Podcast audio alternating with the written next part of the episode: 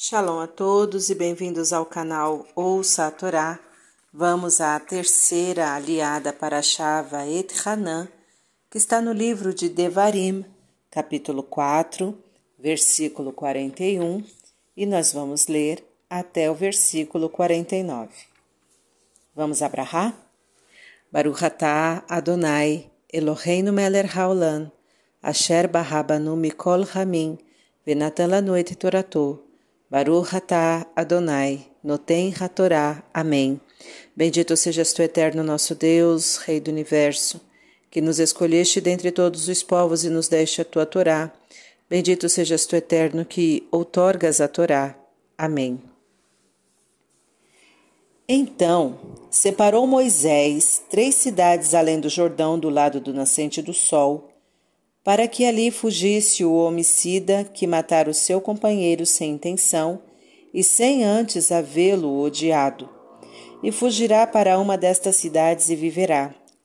A Betser, no deserto, na terra da planície da tribo de Ruben, Aramote, em Gilead, da tribo de Gad, e a Golan, em Bashan, da tribo de Minash. E esta é a lei que pôs Moisés diante dos filhos de Israel estes são os testemunhos, os estatutos e os juízos que Moisés falou aos filhos de Israel quando saíram do Egito, no além do Jordão, no vale, defronte de Bet-peor, na terra de Sihon, rei do Emoreu, que habitava em Resbon, a quem Moisés e os filhos de Israel feriram quando saíram do Egito, e herdaram sua terra e a terra de Og, rei de Bashan, dois reis do Emoreu, que estavam além do Jordão, para o nascente do sol, desde Aroer, que está à beira do rio Arnon, até o monte Sion, este é Hermon, e toda a planície de além do Jordão ao oriente, até o mar da planície, debaixo das vertentes da colina. Amém. Baruch Adonai, Eloheinu melech haolam, Asher Natan Lanu Torah Temet, Virraeu Lanatá Betorreino, Baruch Atah Adonai, Noten HaTorá. Amém.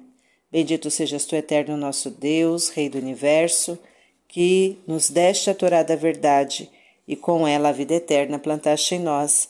Bendito sejas tu, eterno, que outorgas a Torá. Amém. Vamos ao comentário desta aliá que está no capítulo 4, no versículo 41. Então separou Moisés três cidades além do Jordão. Este trecho do versículo 41 até o fim do capítulo constitui uma interrupção entre o primeiro e o segundo discurso de Moisés. Alguns exegetas pensam que o relato não está em seu lugar apropriado, mas outros dizem que sim, e que Moisés sempre teve em seu pensamento separar as três cidades, mas somente então pôde fazer isso. Moisés separou as três cidades de refúgio de além do Jordão, apesar de que, segundo a legislação do Talmud, estas não podiam servir para a finalidade a que foram destinadas, até que fossem separadas também as outras três da terra de Canaã. Os homens justos cumprem logo as boas obras, quando há tem possibilidade de fazê-las. Qualquer outro chefe espiritual igual a Moisés teria ficado satisfeito com a grandiosa obra que realizou até lá. Moisés, porém, lutou até o último dia, até a última hora, pelo futuro de seu povo.